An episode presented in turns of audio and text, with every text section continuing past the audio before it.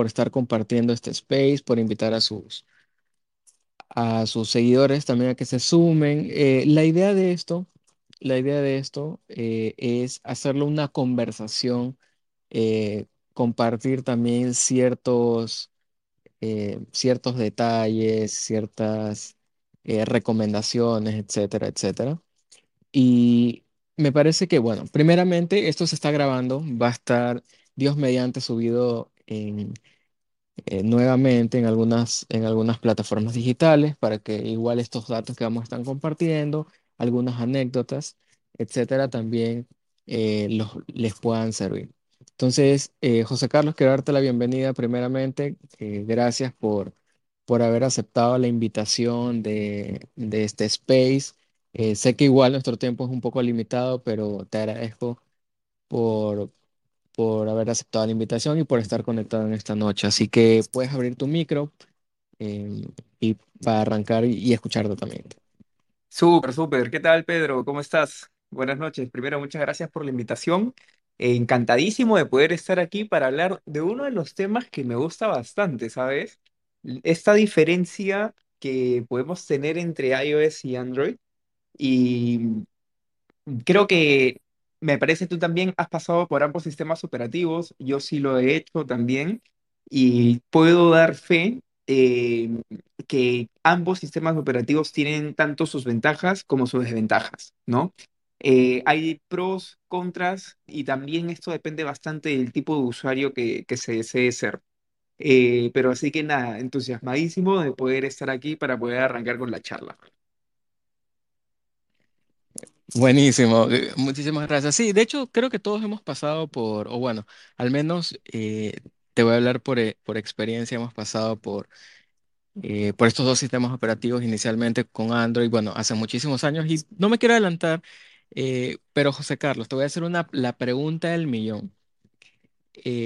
¿cómo así tienes ese nombre de usuario en Twitter? ¿Alguna anécdota de por qué has elegido arroba no soy SEO?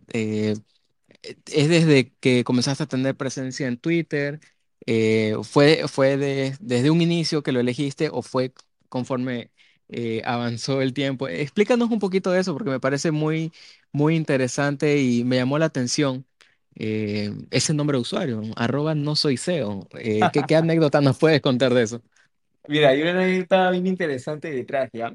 Eh, eh, lo tengo desde este año. Yo estoy en Twitter ya desde hace como 11 años aproximadamente. Y 11 12 años tal vez. Y desde este año decidí empezar a crear muchísimo más contenido enfocado eh, pa- o para mi comunidad, básicamente, empezar a crear comunidad también. Y dije, pucha, bueno, he estado siempre con, he estado como que 11 años, 10 años con mi, con mi mismo usuario, que antes era José-T, encontraron así en todas las redes sociales. Pero dije, vamos a hacer algo un poco más interesante, vamos a crear un concepto, vamos a crear una marca detrás, contenido detrás. Y yo siempre he estado involucrado en el mundo de las startups en el ecosistema aquí en Perú bastante. Y de hecho tengo mis negocios, he tenido negocios que he cerrado. Tengo ahorita mi emprendimiento también, mi startup que se llama Podit, que es la primera productora de podcast aquí en el Perú. Eh, pero, ¿sabes? Pasaba algo bien interesante. Cuando estás muy involucrado en, en el, el ecosistema emprendedor, si quieres ponerlo así, eh, y de repente abres LinkedIn, pucha, ves a, no sé, medio millón de personas que son CEOs de, de algo, ¿no? Eh, con el debido respeto para los que son CEOs también y los que están empezando un negocio, pero a ver, desde mi perspectiva, es como que, hombre, un CEO no es alguien que recién está por empezar su negocio, que el negocio no factura de repente más de cien mil, doscientos mil dólares al año eh, y que solamente tienes a cargo a dos personas y esto es, ¿no? Y que son solamente parte del equipo, no es gente que contratas. Entonces, eh, iba, iba un poco más por ahí de manera inicial, ¿sabes? De decir como que, oye, no, no, no tienes que ser CEO para, o tienes que autoproclamarte CEO para poder tener el negocio, para que seas más in, o para que tu, no sé, tu idea sea más internacional, o cosas así. Eh, ese fue el primer punto de partida. Con el tiempo, más o menos como que al mes, mes y medio, empecé a ver que personas en TikTok empezaban a decir como que, oye, no lo sé, no soy CEO preparando panes, ¿no? Y preparaban panes en, cosas así, en, como que en, en, en TikTok, ya llamémosle así, ¿no? Y hacían su repostería. O soy CEO quedándome, quedando súper mal frente al resto. Entonces yo dije, oye, mira, qué interesante, ¿no? Acá hay como que una temática, como para que puedas decir, no soy CEO haciendo algo, eh, y al mismo tiempo poder o tener la posibilidad de enseñar a esas personas eh, lo que quieres hacer.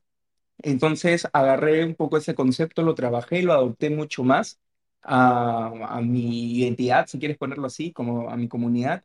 Y ahí fue donde nació No Soy CEO. Eh, posteriormente fueron también los No Soy CEO Talks, que, o los No Soy CEO Live, que ahora también van a ser mucho más live, porque te comento que vamos a empezar a hacer sesiones en vivo también. Eh, así que si estás por Perú, Pedro, aprovecho de hacerte la invitación, encantadísimo de poder organizar por aquí uno de esos, de esos eventos. Eh, y bueno, nada, empecé a crear contenido después para hablar sobre tech, eh, que es una de mis, de mis grandes pasiones. Tengo un corazoncito grande, grande, grande por, por toda la industria de la tecnología. Trabajo en la industria de la tecnología, de hecho. Y después también para hablar sobre project management, sobre podcast, sobre no code, eh, que estoy trabajando muchísimo, muchísimo en no code y sobre marketing también. Entonces, eh, así fue como nació un poquito este, este nickname de No Soy CEO.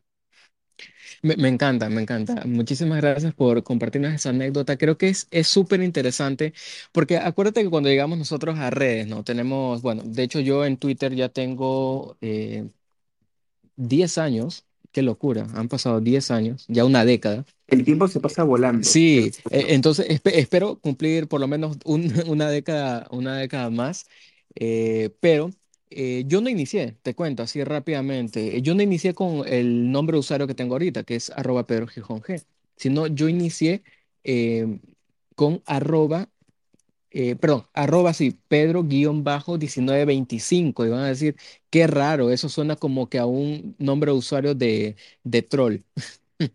Pero ini- inicialmente eso está inspirado en, en, en la fecha de fundación de, de mi club de fútbol en, en Guayaquil, donde actualmente estoy, porque de hecho eh, he tenido la oportunidad de estar en Lima eh, ya hace un par de años, bueno, antes de que nos golpee la pandemia, y creo que ya algunas personas conocen eso. eh, justamente estuve allá eh, haciendo temas de, de trabajo, de, eh, con emprendedores, etcétera. Entonces, eso, eso fue como que motivo para elegir mi primer nombre de usuario en todo, o sea, en, al menos en, las plataformas digitales que son mis favoritas, que son Twitter es la número uno para mí, eh, por tema de comunicación, y lo sabes, acá también está Samantha, eh, eh, Twitter e Instagram inicialmente fueron, ¿no? Ahora las que ya utilizo, por ejemplo, LinkedIn, eh, Twitter, Instagram eh, y todas esas está con el mismo nombre de usuario, ¿no? Pero siempre lo- los primeros, los primeros users eh, es por algo que se nos viene inicialmente a la, a la mente, ¿no? Como decir, me gusta esto o, eh, o aquello, pero ya conforme va pasando el tiempo, es como que ya le vamos, ya vamos puliendo ese nombre de usuario y me parece súper interesante porque acuérdate, eh, José Carlos, Samantha y bueno, todos los que van a estar escuchando y se van sumando a lo- a- en este space eh, eso es, eso es parte de nuestra identidad digital. Entonces, eh, es importante y como y parte de las recomendaciones, por ejemplo, en, en- en los espacios que tenemos con nuestra agencia, espacios me refiero a de no space, no Twitter Space, sino es espacios de educación que tenemos de manera presencial o digital, eh, siempre es recomendable, por ejemplo, y aquí eh, no sé tú qué opinas, eh, José Carlos, por ejemplo, cuando una marca, y tal vez me voy a estar saliendo un poquito del tema, pero creo que es interesante que también es como que las marcas, eh, los negocios que comienzan a dar ese salto eh, en digital, como que comiencen a pulir. Primeramente, creo que lo más complejo es ir estructurando tu marca, ¿no? Y perdón nuevamente que me está saliendo un poquito del tema, el que está acá en el título pero es estructurar tu marca y luego como comenzar a, a- crear esos nombres de usuarios, a, a tener la presencia en digital eh, y todo lo que conlleva tener esto. Entonces, eh, como que sí, de, de cierto modo es un poquito eh, ir puliendo esos nombres de usuarios, ir mejorando tu presencia. ir generando estos espacios. Por ejemplo, ahora me parece una herramienta súper potente lo de los Twitter Space. Eh, todavía tiene algunas fallas, eh, te comento, algunas fallas porque, por ejemplo, a algunos usuarios no les llegan las alertas, eh, a otros no les tienen algunos inconvenientes con audio, pero yo creo que es parte porque todavía está en una etapa de, de ajustes, por así decirlo. Entonces, igual, ¿alguna recomendación sobre esto, José Carlos? Por ejemplo, la presencia en digital, algo que le puedas hablar a nuestros amigos. Por acá veo a Nelson, que es un, un seguidor también que está involucrado bastante en, en tema de, sistemas, etcétera. Entonces, ¿alguna recomendación que, que nos puedas compartir así? Claro, eh, lo primero que tengo que mencionar es que con relación a lo del nombre o lo del o la identidad digital, si queremos ponerlo así, ¿sabes? A veces yo creo que es, va a sonar un poco cliché, mucho cliché, pero a veces creo que es más que el nombre es el que te elige, de alguna manera. Eh, más que de repente nosotros ponernos a cranear, a cranear así. Y yo recuerdo también que antes de, encontrar el, el no suicidio, eh, tuve como que dos, tres ideas que dije, va, están bien, pero era lo que, lo que tenía sobre la mesa, ¿no? Pero no necesariamente lo que está sobre la mesa tiene que ser una opción o tiene que ser una oportunidad. A veces solo es lo que está sobre la mesa y nada más. Entonces, eh, no, no necesariamente tenemos que agarrarlo. Pero eso, eso es lo primero que, que- que quería recalcar. Lo segundo es que cuando hablamos ya, y nuevamente saliendo quizá un poquito del tema, cuando hablamos eh, ya de identidad digital, estamos hablando también de una construcción de marca. Y recordemos que cuando construimos una marca, también, o mejor dicho, no, solo, no también, sino no solo construimos eh, una marca comercial, es decir, de nosotros para afuera, sino también debemos empezar a construir una marca eh, interna, si queremos ponerlo así. ¿no? Es decir, literalmente, ¿qué marca te deja, valiendo la redundancia, esta marca, pero en ti? Es decir, ¿cuál es ese cambio que estás haciendo tú de manera interna para empezar a ser cada vez más esa marca que quieres proyectar, ¿no? De hecho, hay un análisis bien interesante eh, sobre branding y gestión de marca, gestión, creación de marca, eh, es uno de los temas que a mí me gusta bastante. De hecho, hay una charla que yo siempre doy y cada, al menos al año, las daré unas cuatro o cinco veces.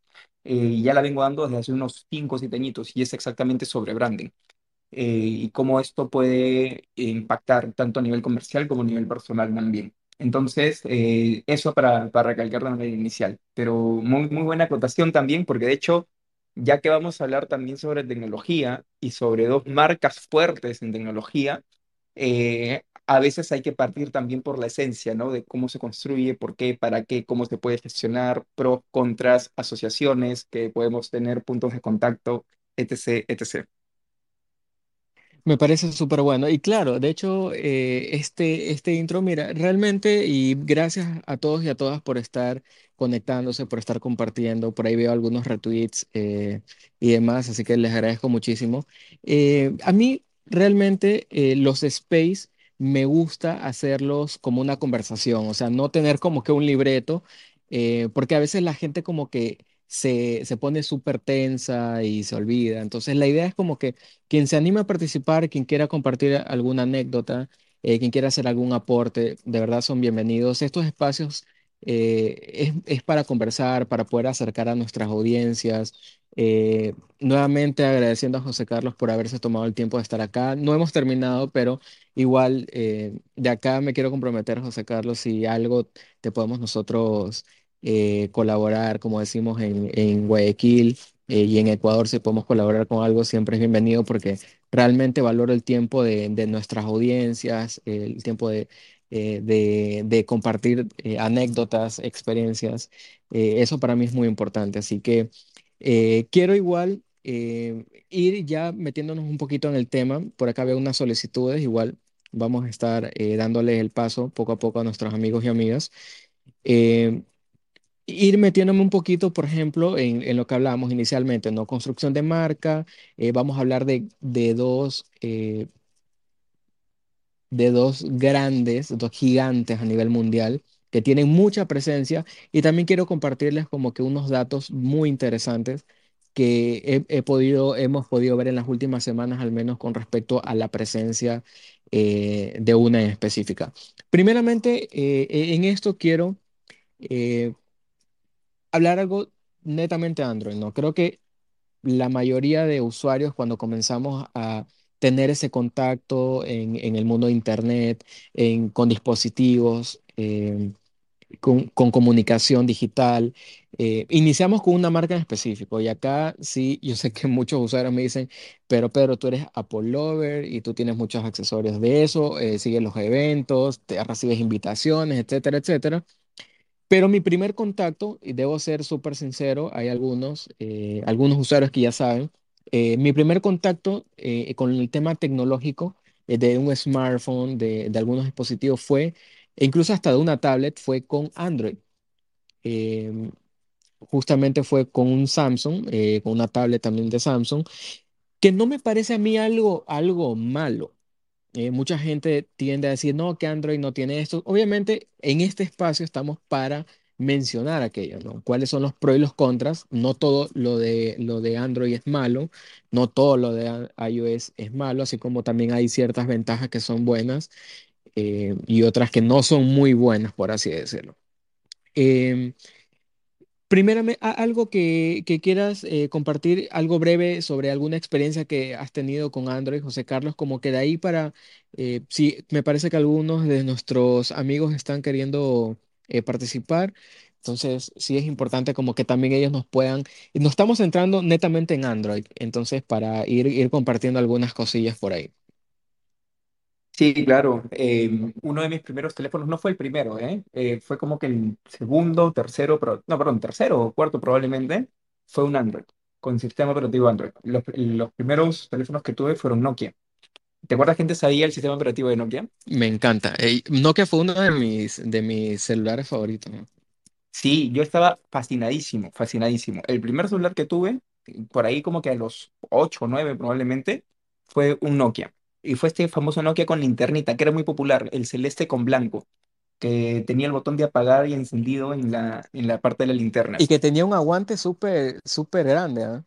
Sí, olvídate. Primero, la batería era, uff, te duraba creo que una semana probablemente. Bueno, tampoco es que en ese momento necesitasen tanta batería o el sistema operativo o el propio equipo consuma mucha batería, ¿no? Es más, ni siquiera había pantalla color en ese momento. Eh, era, me acuerdo, sí, solamente con, con black and white. Y después tuve ya un, un upgrade significativo que fue un Nokia con teclado, con teclado incorporado. Eh, no recuerdo el modelo, el 9 probablemente. No, el E9 fue el tercero. Y ya el tercer teléfono que tuve fue el Nokia E9, donde se levantaba la pantalla de costado. Uf, cómo me encantaba ese teléfono. Para mí, eh, que me encanta la tecnología, era como que literalmente era el futuro, ¿sabes? Tenía una pantalla gigante, gigante en ese momento. Probablemente si lo veo ahora, serían que unos cuatro, unas cuatro pulgadas, cinco pulgadas, tal ¿Sabes, vez. José Carlos? Me siento viejo cuando, cuando estamos recordando estas cosas, te juro, te juro. Me siento súper viejo porque es verdad.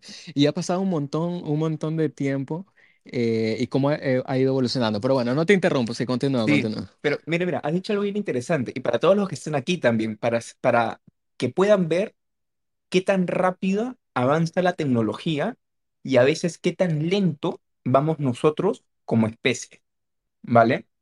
Mira, esto de acá ha sido por ahí en el 2008 más o menos, ¿ok? 2008-2009. El teléfono que para mí fue el boom, que fue el Nokia i9, ahorita lo voy a googlear para ver si es que era ese lo habré tenido por ahí en el 2010, 2011 probablemente, ¿vale? Estamos hablando de hace 10 años, 11 años tal vez. Entonces, mira, mira Pedro, ¿ah? ¿Qué tan rápida ha avanzado la tecnología que hace 11 años nada más, hace 10 años, ni siquiera teníamos teléfonos con cámara HD. Y hoy es imposible imaginar un teléfono sin una cámara HD. Incluso el acceso a la tecnología.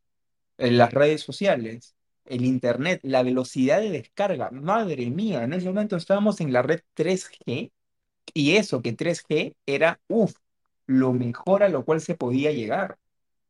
Eh, estaba el famoso LTE también, que empezaba a posicionarse en esa época.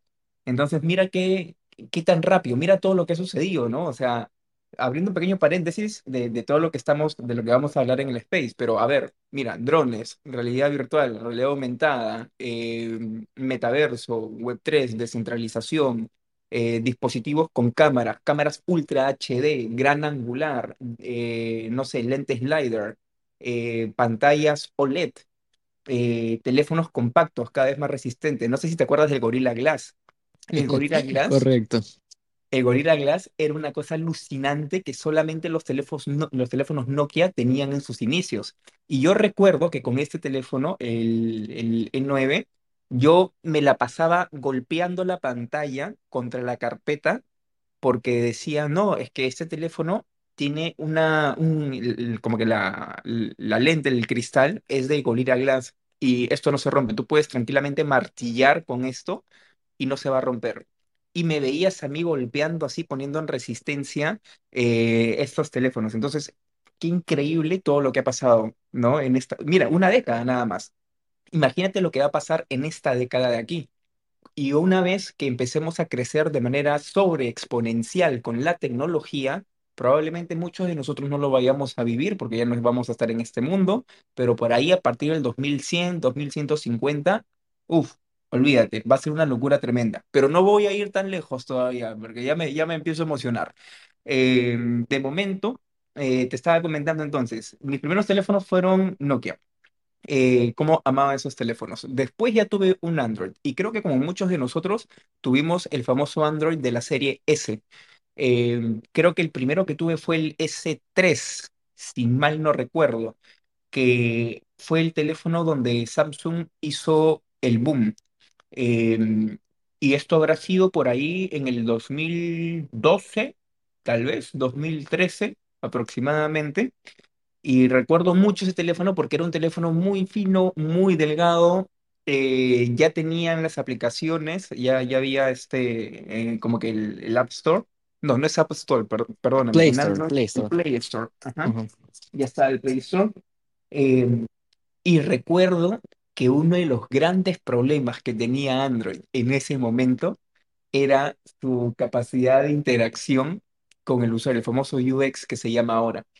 Porque, a ver, Recordemos que para ese momento también, si hacemos una, breve comparativa, un breve benchmark con Apple, eh, estábamos en la en que iOS 4 probablemente en, en ese momento eh, y no había como que no eh, los sistemas operativos no estaban pensados en ese momento como que en una super interfaz y diseño de usuario y user experience como hoy está centrado eh, era más, tiene que funcionar y con que funcione, vamos bien.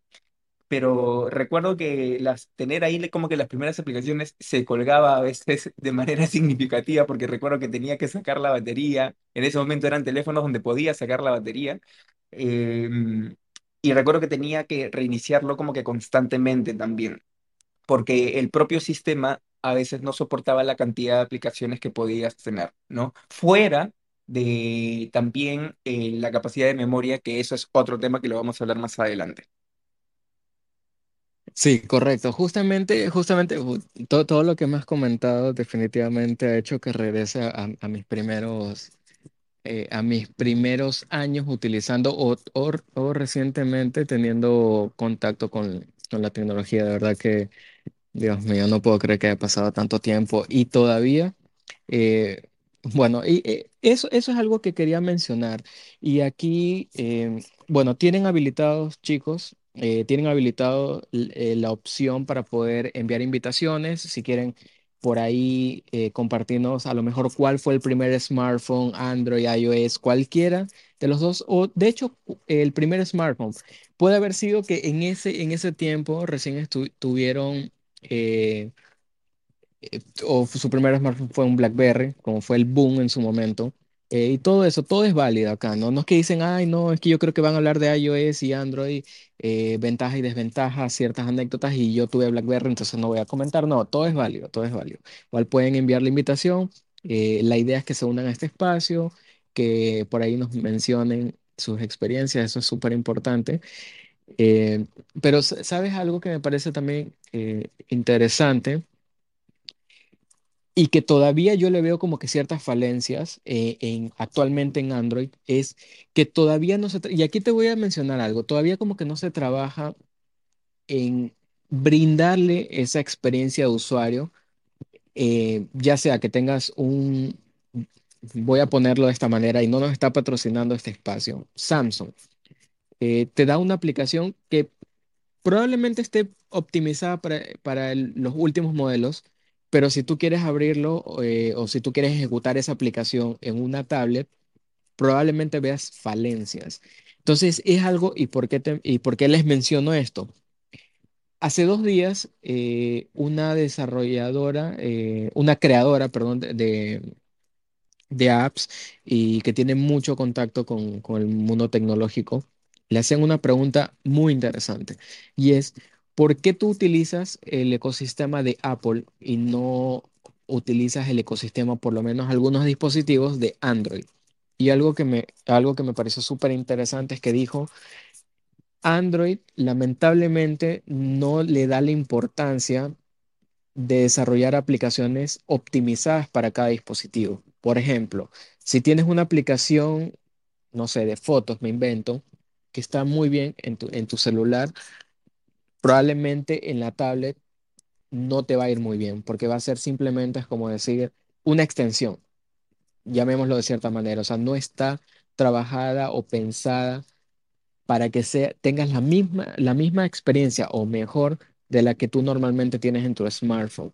Y por eso dijo que ella no, porque es una, es una chica, dijo que ella prefería trabajar y crear aplicaciones eh, para el ecosistema de Apple. Entonces, me dejó pensando mucho porque, primeramente porque estamos en pleno 2022 y yo considero que como que por ahí debería ir cambiando, pero todavía hemos llegado hasta este punto y todavía no, no hay ese, siento que ese desarrollo, no sé si decir la importancia eh, de tener esa experiencia. Entonces creo que son detalles que tal vez como usuarios eh, no, le- no tomamos muchas veces en cuenta, ¿no? Y simplemente es como que no, yo de mi smartphone hago todo. O si quiero recibir clases online, como por ejemplo el tema de la pandemia, que se popularizó mucho, eh, tomar clases online o cursos online eh, o aprender cosas nuevas, eh, todo por, por medio de, de Zoom, por medio de, de Microsoft Teams y todas estas herramientas digitales. Entonces la gente prefiere como tener un smartphone. Eso, eso es algo que yo, yo le veo todavía que Android eh, debería como que mejorar. Ahora, algo que me pareció súper interesante en las últimas semanas y hasta cierto punto sorprendente es ver las estadísticas en América Latina y ver cómo Android realmente reina en América Latina. Y puede ser un poco contradictorio porque probablemente algunas personas digan, no te ofrece una experiencia al 100% como ofrecen otros sistemas operativos pero ¿cómo así está en el puesto o en los en el primer puesto, de hecho, de sistemas operativos más utilizados en América Latina?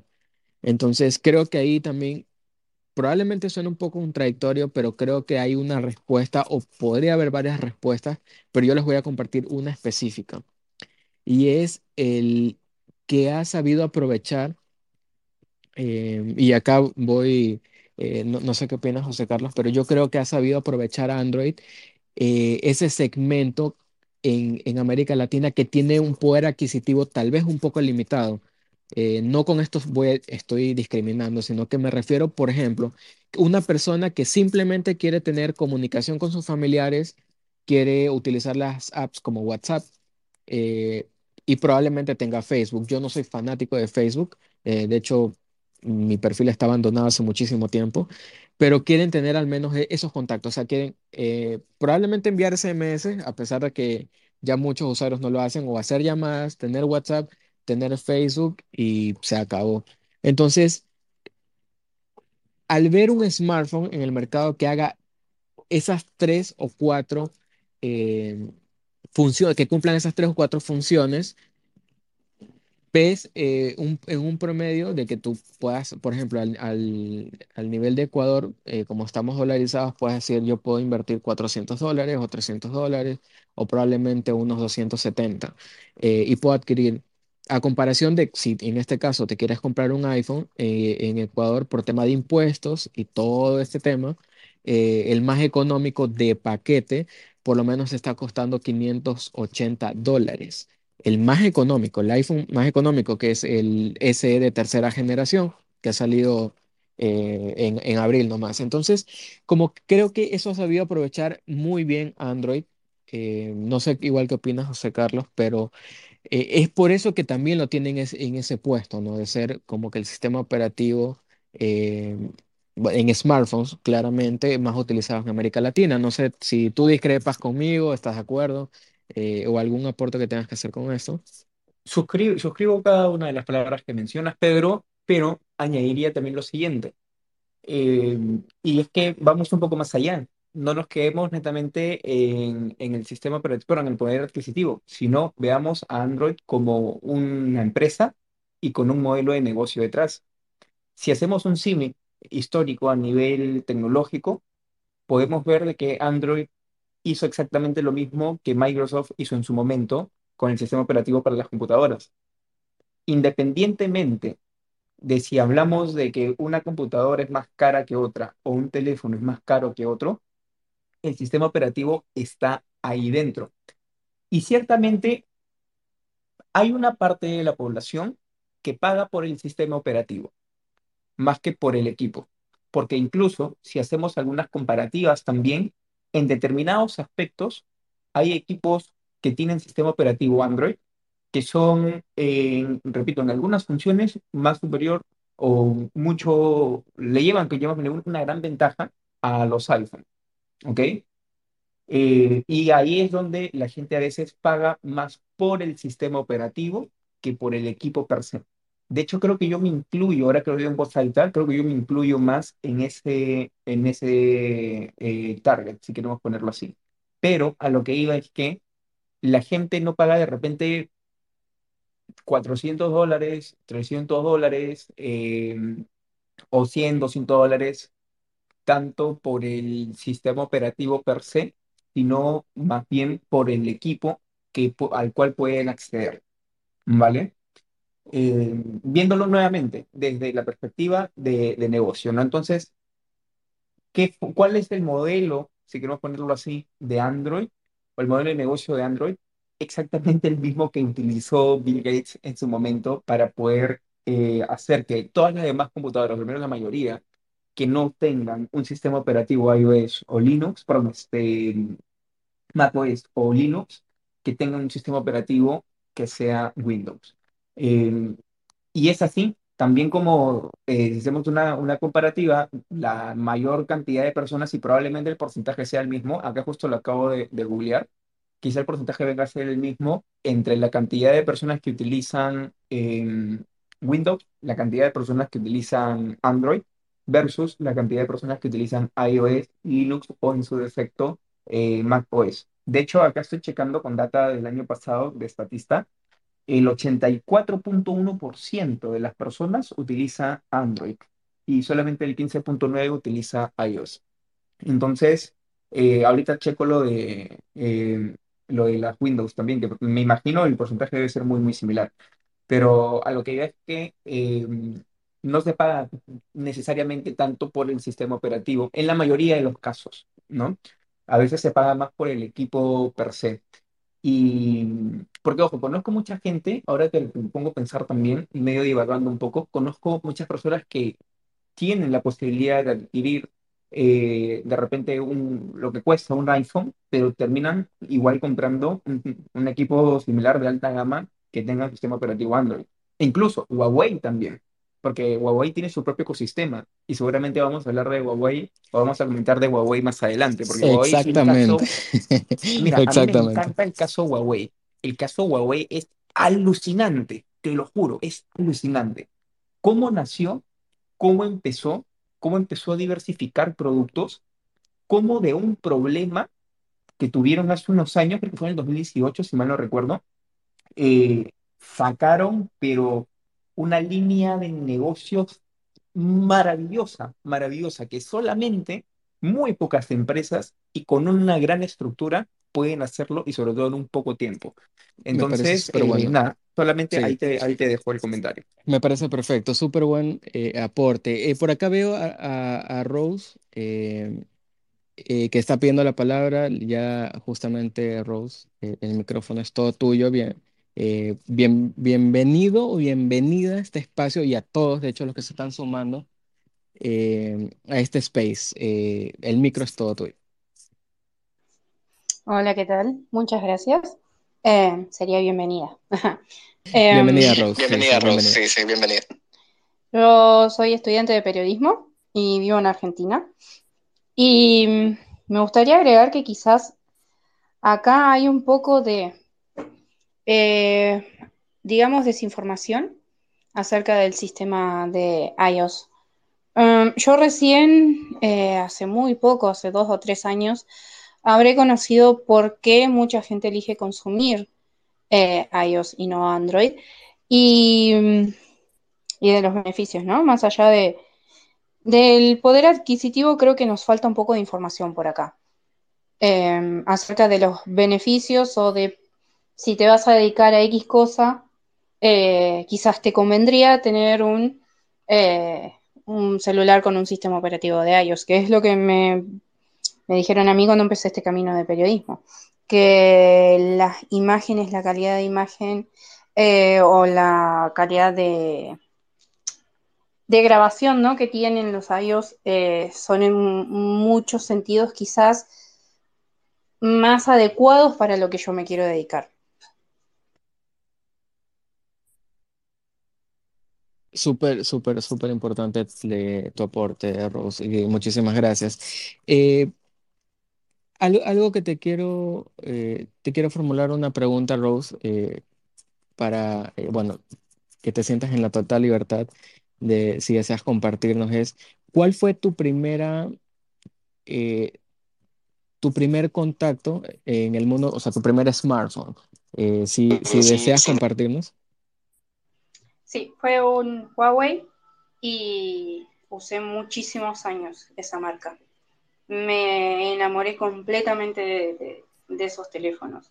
Em, por la simplicidad que tenían de, de manejo, o sea, son muy intuitivos y me gustaba mucho la calidad de las imágenes. Como hobby siempre tuve eh, sacar fotos y editar fotos.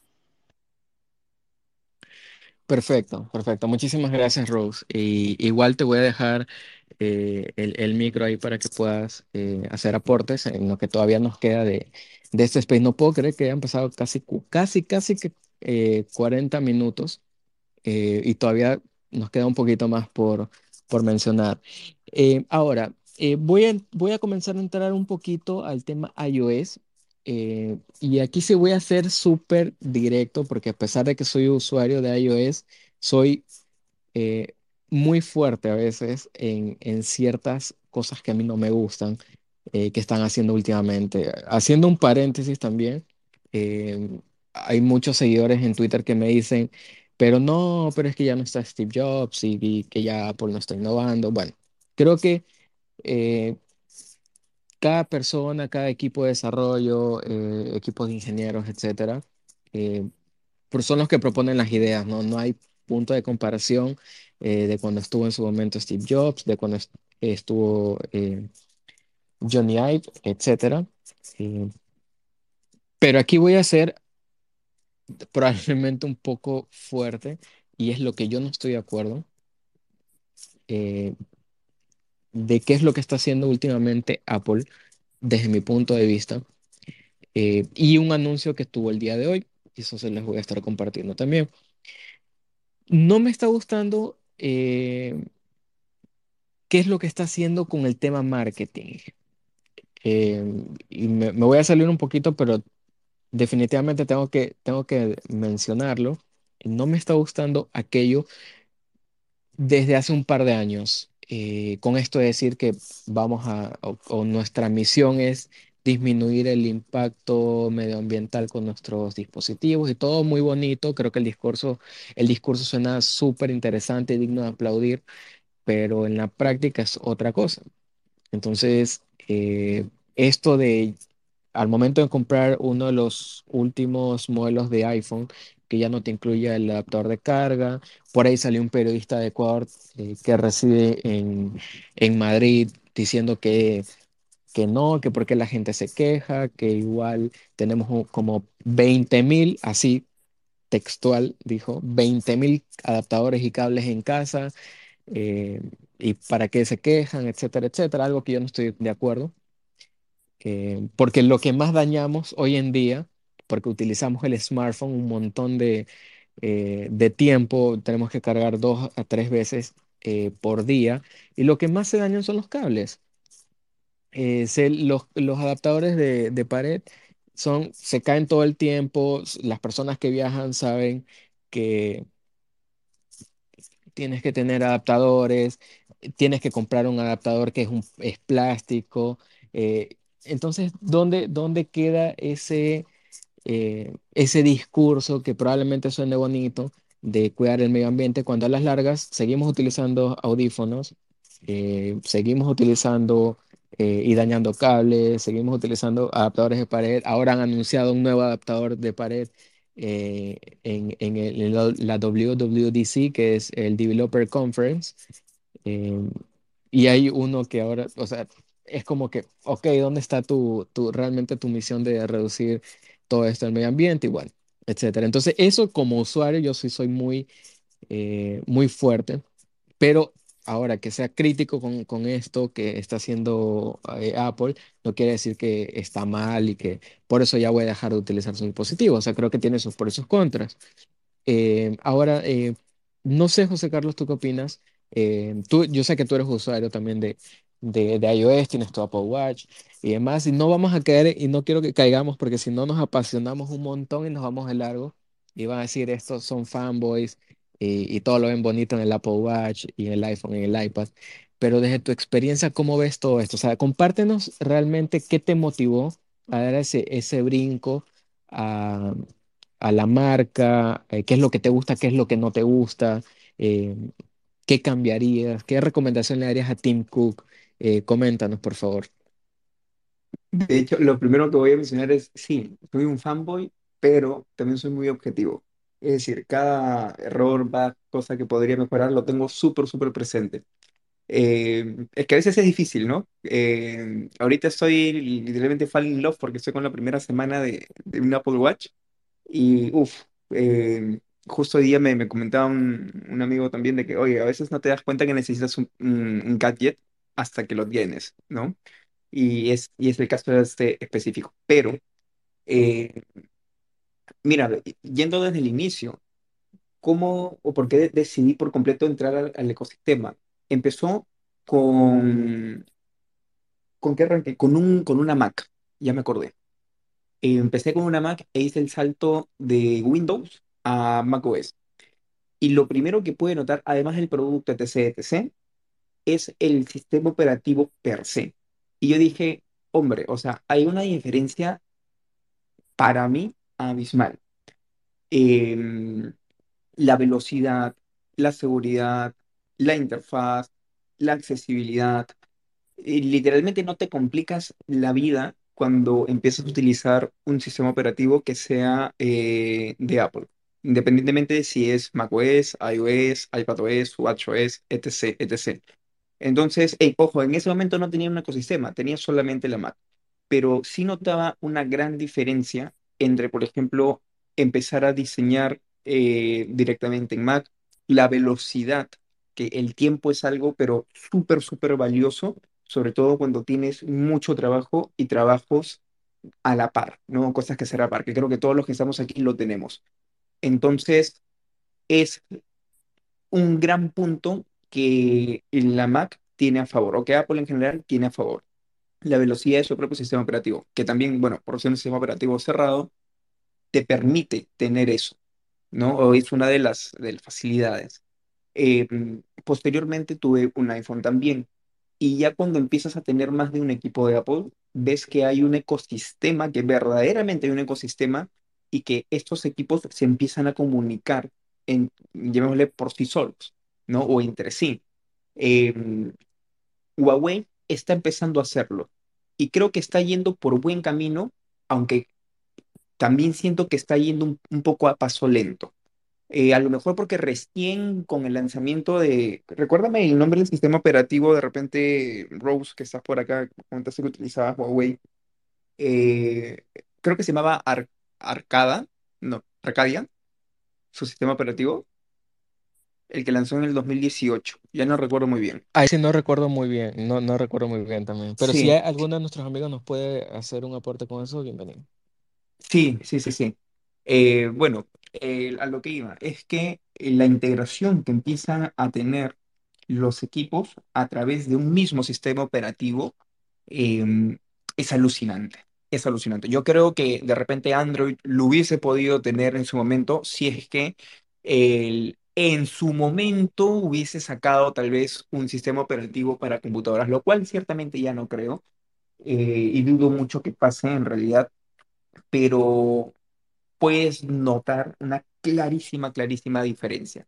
Cuando ya tienes de repente tres, cuatro equipos que son por parte de Apple, ya ves que en serio todo, absolutamente todo se integra, la manera con la cual tú interactúas con tu equipo ya no es incluso necesariamente física, ¿sabes? En el sentido de que eh, no necesariamente tienes que tocar el equipo para interactuar con el equipo. Sí, hay otros asistentes de voz también, eh, tanto por parte de Google como por parte de Android, como también por parte de Windows, eh, con los cuales puedes el- como que comunicarte solamente por dictado de voz. Pero de repente mandar una, un anuncio, no sé, a través de un reloj para que haga una acción en tu celular y que después catalice esa acción de tu celular en la computadora o viceversa, o de repente en tu televisor tal vez, o en un parlante, qué sé yo, eh, ves que hay una comunión, si quieres ponerlo así, entre estos, entre estos equipos, ¿no? Si nos vamos por el otro lado, por ruidos que, repito, no es que sean malos, para nada, simplemente es una decisión, por lo que a mí me gusta mucho la tecnología y ver cómo interactúan con estos equipos, es una de, es, es un gusto, si queremos ponerlo así, ¿no? Eh, por otro lado, con Android también se pueden hacer eh, muchas interacciones y creo que ciertamente cada vez más el tema está en que Android canaliza todo en su propio sistema operativo y permite contactos con terceros, ¿ok? Entonces, es de alguna manera algo muy similar lo que tuvieras crear todo eso, tu ecosistema Apple, tú crearías tu propio ecosistema basado en Android, pero con incluso sistemas operativos o con equipos, productos de terceros, ¿ok? Em, pero tengamos presente que sí es posible poder hacer eso también, solamente que involucran a distintas marcas.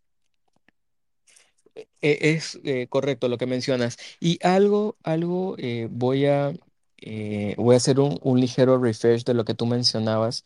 Era justamente de lo que está haciendo Huawei. Huawei, bueno, de hecho, debo ser súper sincero, nunca he tenido ningún dispositivo de Huawei, pero me parece que lo que está haciendo ya hace, me- me- si no estoy, se- no- si no me equivoco, hace un par de años, ya lo que viene haciendo con la creación de su ecosistema y corrígeme por favor, eh, José Carlos o Rose, em, el- lo que ellos anunciaron inicialmente se llama Harmony OS, eh, que así Esa denominaban, eh, misma, cor- sí, correcto, ¿no? Ya, em, entonces me parece muy interesante lo que están haciendo.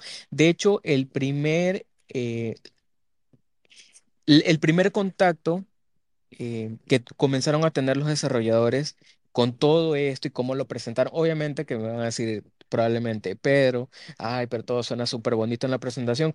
Exactamente, todo en la presentación es bonito, se ve como que, wow, esta, esto, como nosotros decimos en Guayaquil, esta cosa definitivamente va a revolucionar el mundo de la tecnología. Pero me parece muy interesante lo que está haciendo.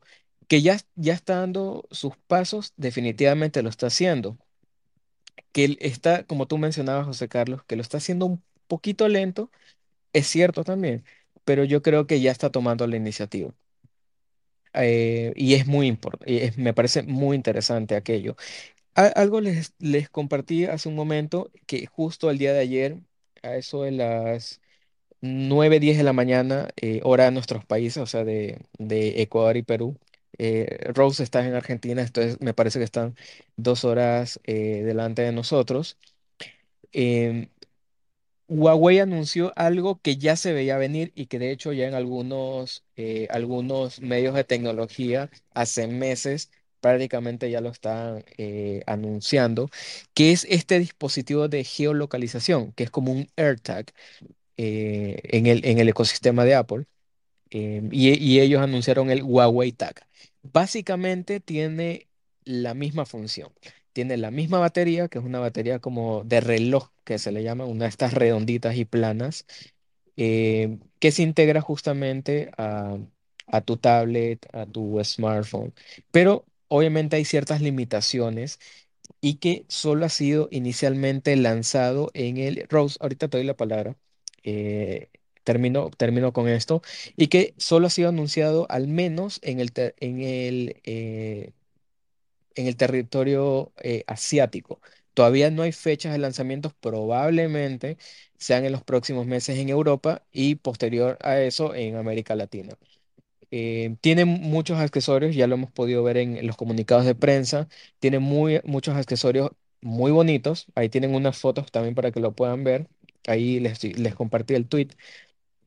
Pero básicamente es lo mismo. Ahora, muchos usuarios me dijeron ayer por DM, pero es la copia de Apple. Probablemente sí. eh, Samsung también ya tiene algo similar. eh, pero yo considero que aquí no es quién copia quién sino quién lo hace mejor. Probablemente yo tengo un AirTag eh, que lo tengo obviamente sincronizado con mi iPhone y con mi iPad, pero hay algunas cosas que desde mi, desde mi uso siento que le falta. Probablemente, reitero, Huawei lo está haciendo mucho mejor y está bien, porque me parece que eso como usuarios también es un plus. ¿no? A pesar de que yo no soy usuario de Huawei, pero considero que a los demás usuarios es un plus. Para decir, no sabes qué, funciona mejor, tiene eh, un gran alcance, su sonido es más potente que el AirTag, etcétera. Ah, aparte que el precio está eh, súper cómodo. ha sido anunciado, eh, pero al cambio en, euros eh, está rondando los 19 20 euros eh, o un poquito menos. Mientras el AirTag está en trein- 29 dólares, 29, 30 dólares eh, a precio de Estados Unidos. Los accesorios son extremadamente caros y a veces pienso que no, no compensa, pero bueno. Eh, Rose, te doy la palabra, por favor. Eh, adelante. Eh, adelante. Sí, sí, era para decirles que muchas gracias por invitarme a hablar, pero me tengo que ir. Mañana me tengo que levantar temprano. Eh, buena suerte con el espacio. Muchísimas gracias, Rose. Muchísimas gracias por tu participación, tu tiempo. Igual ya, eh, por favor, chicos, los invito a que la sigan. Ah, ya se fue Rose, pero igual eh, ahí estamos ya eh, conectados para unos próximos eh, espacios también. Entonces, eso es lo que tenía que decir justamente con el tema de Huawei, lo interesante y lo que están trabajando. No considero que sea una copia porque ya varias marcas eh, han hecho los lanzamientos de estos dispositivos de geolocalización. Hay que ver quién lo hace mejor. Eso está clarísimo y eso es lo que realmente al usuario o a los usuarios nos conviene, ¿no? Es decir, tenemos en el mercado 10 eh, dispositivos de geolocalización eh, que se adaptan con nuestros, con nuestros smartphones o nuestras tablets, pero ¿cuál es el mejor? Eh, ya sea por precio, ya sea por beneficios eh, y otras características que también yo lo veo interesante, por ejemplo, resistente a los golpes, eh, si eres una persona que viaja mucho y lo pones en tu maleta. eh, bueno, un, un sinnúmero de cosas que si de hecho me pongo a hacer eh, o a ver uno por uno, me voy largo y, y obviamente ya casi, casi que estamos llegando al final eh, de nuestro space. Así que tienen, tienen los micros, eh, ahí pueden enviar las invitaciones, los micros abiertos para que puedan hacer sus aportes. Eh, algo adicional a esto, José Carlos, que quieras mencionar. Eh, no sé si tengas un AirTag o tienes otro dispositivo de, de los que ya sacó Samsung. ¿Qué opinas de lo, de lo de Huawei? Eh, No, me, no me sé. parece súper. De hecho, el primero, Apple también llegó un poco tarde a los AirTag, ¿no? O con esos dispositivos, porque Samsung ya está en el mercado unos meses antes que llegue, Es, es correcto lo que mencionas, es correcto. Sí, que, que lleguen los, los AirTag, ¿no? Pero, por otro lado, y ahí hago un, sum- sumo unas ideas, tanto lo que mencionaste tú, lo que mencionó Rose, que yo también lo tengo súper, súper presente cuando me dicen, José Carlos, ¿qué equipo de, qué tipo de dispositivo me recomiendas? Em, ¿qué tipo de repente de sistema operativo, etc., etc.? Y va en relación a lo que mencionabas hace un ratito, ¿no? De que hay algunas especificaciones de cada producto que de repente son mejores que otros, ¿no? Por ejemplo, eh, dispositivos que tienen sistema operativo Android es mejor en X cosa que los de iOS, ¿no? Eh, a nivel de computadoras también. De repente Mac es mejor que eh, alguna de Windows en otras cosas específicas. Y viceversa, incluye también Huawei, ¿no? De hecho, yo creo que Huawei tiene un plus y es el acceso a la tecnología que te brinda, sobre todo a un precio mucho más accesible y tecnología muy buena y muy funcional y utilidad. Em, a ello también hay que tener presente que cada persona adapta la tecnología a su propio ritmo, a su propio estilo de vida. Y ahí es donde va justo esa, esa recomendación, ¿no? No porque iPhone tenga esto, no porque Huawei tenga esto, eh, o porque, hay, perdón, porque Android tenga esto o lo otro, eh, necesariamente tienes que tenerlo, ¿no? Sino es más un qué necesitas tú como persona o como profesional, y en base a eso vas a ver que un dispositivo es mejor o peor que el otro. No para todos Android eh, es el mejor, no para todos iOS o un iPhone es el mejor producto, ¿no? Ahí está el caso, el caso de Rose también. Em, y también mi caso, y estoy seguro que que el caso tuyo también, ¿no? Todos tenemos algunas necesidades o requisitos y en base a ello poder empezar a crear. Y repito, todos podemos crear nuestro sistema, pero nuestro ecosistema también, porque creo que cuando ya empecemos a hablar de tecnología y tenemos más de un producto eh, tecnológico, que creo que hoy por hoy todos lo tenemos, eh, o casi todos lo, po- lo podríamos empezar a, a tener o a crear también, eh, vemos que podemos tener un ecosistema, crear nuestro propio ecosistema. Y lo importante es crearlo, es que lo tengamos y cada de repente día, mes, año, empezar a mejorarlo un poco, un poco, un poco más porque ahí es donde vamos a terminar también, ¿no? Eh, repito, lo que hemos, los que han estado desde el inicio. Mencionábamos que hace 10 años teníamos teléfonos que a las justas tenían este, cámaras VGA y el HD era, uff, olvídate, lo mejor que se podía tener en ese momento. Ahora estamos hablando de realidad aumentada, ¿no? Eh, y metaversos y de descentralización y muchas cosas más. Y ya no podemos imaginar siquiera un teléfono sin una cámara HD o gran angular o qué sé yo. Entonces, veamos hacia el futuro en relación a la tecnología y dónde queremos estar y qué tipo de vínculo queremos tener con la tecnología también o con nuestros productos de uso diario. Eh, solamente eso para tener presente. No hay ningún sistema operativo mejor o peor que el otro, cada uno depende de tus necesidades. Me parece, me parece súper importante lo que mencionas. Eh, y también, y eh, como para irse ya cerrando nuestro space, la invitación em, que de hecho nos debemos hacer todos, eh, no porque somos fanáticos de una marca o porque probablemente, que creo que todo es válido eh, al momento de, de hacer una inversión, por ejemplo, como, y de hecho de, de la profesión de cada uno, ¿no? Acá justamente Alex, que es un seguidor de, eh, es un seguidor mío eh, y es periodista de profesión. Justamente también estamos eh, constantemente en contacto por, por nuestras vidas y, y creo que es importante no solo para Alex, sino para todas las personas que se han, se han conectado en este space, que probablemente lo, vay- lo vayan a escuchar por otros canales digitales. Lo importante al momento de hacer una inversión, ya sea en equipos tecnológicos, es siempre hacerte la pregunta, y es la que yo menciono, y algo tú también eh, recalcabas, José Carlos, y es Fíjate siempre en las necesidades, eh, no por caprichos, como yo siempre digo, sino por la necesidad. Si eres una persona que crea contenido digital, entonces, eh, ¿y qué herramientas vas a utilizar para hacerlo? Entonces, eso puede ser uno de los puntos que debes de tener en cuenta al momento de invertir en tus equipos. Si eres una persona que vas a hacer diseños, eh, lo recomendable es tomarte el tiempo de investigar cuáles son los, e- cuáles son los programas o cuál es, el software ideal para esa función. Eh, o si eres, por ejemplo, un periodista eh, que está eh, generando contenido también en redes ahora, eh, con fotografías, videos eh, y, todo eso es también como que, ¿qué es lo recomendable, ¿no? ¿Qué, qué es lo que se adapta? ¿Qué es lo que te parece cómodo también, de cierto modo, aunque nos podemos de cierto modo adaptar también a las largas, pero también qué es lo que tú podrías eh, necesitar en ese momento?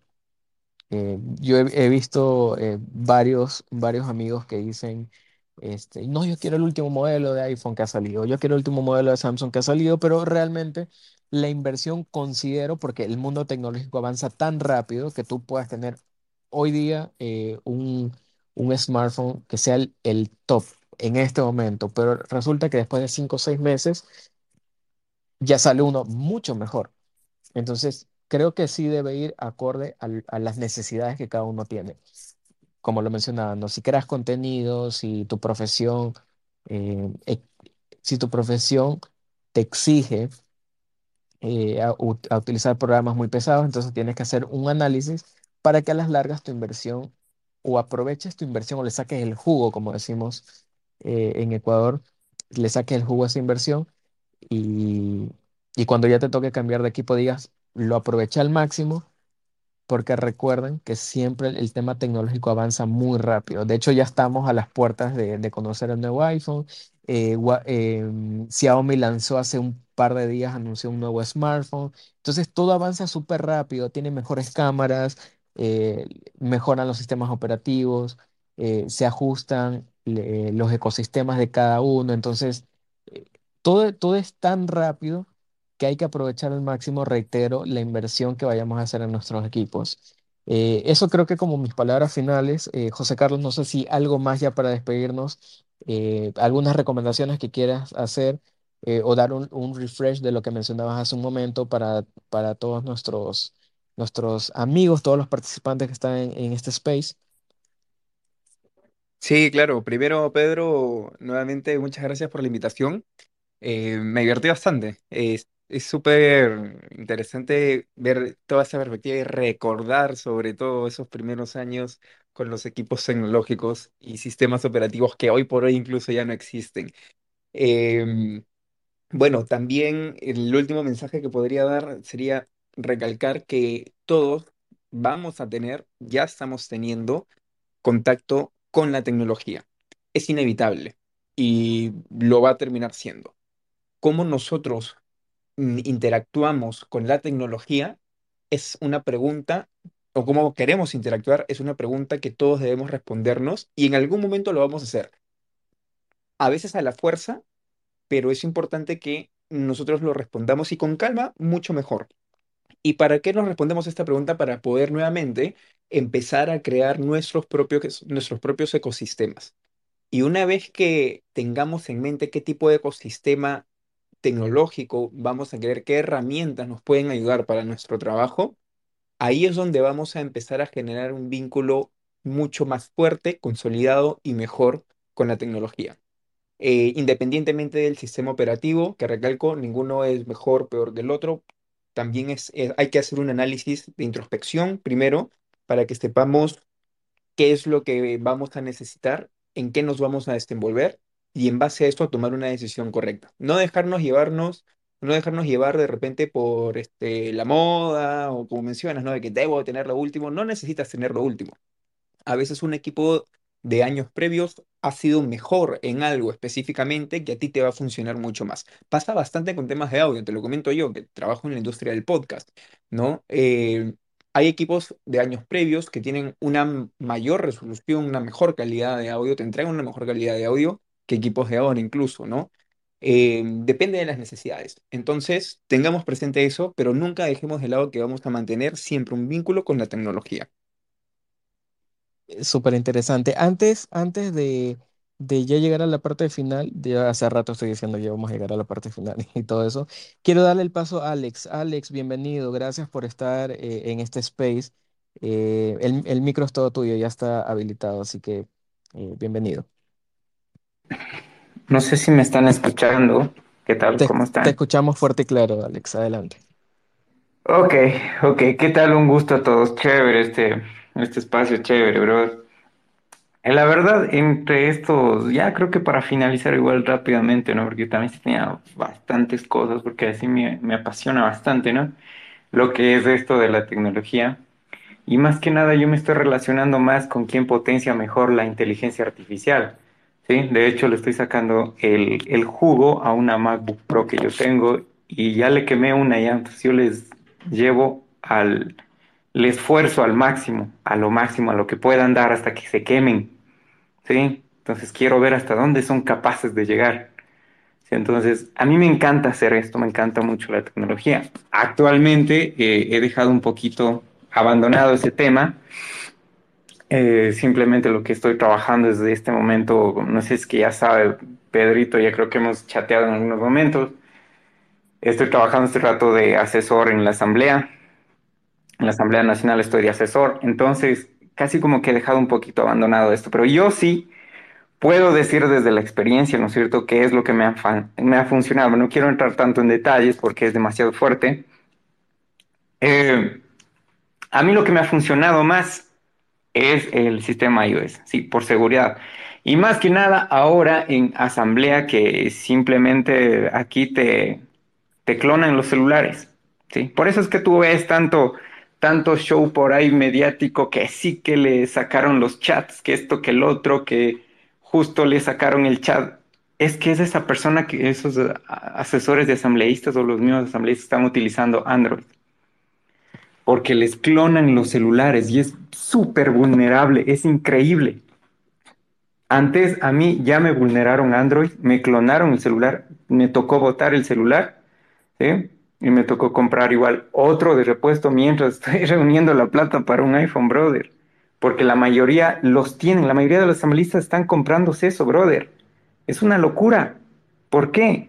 Porque Android se está yendo, mm, se le está yendo de las manos la seguridad. Brother, me acaban de, de clonar el Android. Antes, gracias a Dios, yo les tengo los chats autodestruidos de todo y simplemente se borraron todos, no avanzaron a sacarme cualquier cosa, porque tú sabes que aquí se maneja información súper delicada. Entonces, eh, desde la experiencia, yo, a mí también me recomendaron, cómprate esto, ta, ta, ta, ta, ta, ta, ¿sí? Entonces, eh, los villavicencios, los políticos más potentes de aquí de la Asamblea, se jalan su buen, su buen iPhone, ¿sí? Su buen, eh, su buen eh, iWatch también. Tienen todos los, los gadgets de Mac, tienen to- todo eso, o sea, y no creo que sea por lujo, ¿no? Yo ahora recién entiendo que es por seguridad, porque es más difícil desencriptar un código brutal que maneja iOS que eh, desencriptar con cuatro o cinco computadoras en seis horas un Android. Es más fácil, es increíble. Es increíble cómo les clonan acá los celulares y de ahí ves tú los shows que ves en televisión. O sea, eso era mi comentario más que nada desde el punto de vista de la tecnología. En seguridad, o sea, yo lo puedo decir desde mi punto de vista que esto es lo que me ha sucedido, ¿sí? Y estas medidas son los que, las que voy a tomar, ¿sí? Porque ya creo que he tenido demasiado y suficiente, ¿no? Con, pensé, me gustaba Android más por unas aplicaciones que me dejaba utilizar. Y de hecho, de la primera, de la primera impresión, de la primera pregunta que hacías al inicio de este space, eh, yo me inicié siempre, siempre a los celulares les llevaba a forzarle a lo máximo, ¿sí? A los celulares monofónicos, multipolofónicos, les metía códigos y les hacía sonar de diferentes maneras, ¿sí? Tratando de hackearle un, un nuevo tipo, un nuevo, una nueva forma de que suene diferente a los otros. Entonces, a mí me ha encantado mucho y, y prácticamente mi, uno de los primeros celulares que tuve, ya después de los Nokia y esos, ta, ta, ta, el más potente fue el iPhone, ¿sí? El primerito que tuve y al que le llevé a todo, a toda potencia y se me dañó igual. O sea, siempre he tenido esa tendencia a dañar las cosas, o sea, más por llegar a ver hasta dónde pueden, hasta dónde, qué pueden dar, ¿sí? ¿Qué es lo que pueden dar? Entonces, a mí me ha encantado mucho este tema. Escuchado también, súper interesante, interesantes aportes de ustedes, amigos. Me ha gustado bastante. Eso nada más, Pedrito. Abrazos, abrazos a todos. Muchísimas gracias, Alex. Gracias a ti por, por ese aporte, por ese comentario. Creo que es importante también y definitivamente ya eh, mientras, mientras los escuchaba, ya tengo dos temas más que podríamos hacer en un próximo space. Eh, y bueno, esperamos contar también con, nuevamente con la presencia de José Carlos. Sí, que hay, hay que ponernos nada más de acuerdo. Sé que, reitero, nuestro tiempo es un poco limitado por, por nuestro trabajo y demás, pero siempre es importante también eh, este tipo de temas. Eh, ya, me voy despidiendo, eh, sin antes agradecerte, José Carlos, nuevamente por, por el tiempo, por, eh, por habernos acompañado en este space, por tus aportes, también que son súper importantes. eh, más que todo de experiencia de usuario, de, de esas anécdotas que nos has compartido, porque eh, definitivamente eh, regresamos hace muchísimo tiempo de cómo comencé, incluso cuando tú nos comentabas cómo comencé a tener ese contacto eh, con la tecnología. Entonces, eh, gracias José Carlos por estar acá. Eh, gracias a todos y a todas por haberse conectado. José Carlos, igual por ahí vamos a estar mencionando para que te comiencen a seguir también en Twitter, para que estén leyéndote eh, bastante de todo lo justo lo que estás tú publicando. Entonces, gracias, gracias por, gracias por tu tiempo. Eh, y te envío un abrazo súper grande hasta Lima, ah, bueno, hasta Perú. Espero pronto ya estar eh, de regreso a Lima y nos podamos juntar ahí en algún momento a conversar y a seguir Eso dalo hablando por de hecho, Pedro. tecnología. Cuando estés por aquí, acá encantado de recibirte, con los brazos bien abiertos. Un fuerte Muchísimas abrazo. gracias. Igualmente, José Carlos, muchísimas gracias por habernos acompañado y nos vemos en un próximo space, chicos. Gracias por, por, por conectarse. Un abrazo. Chao, chao.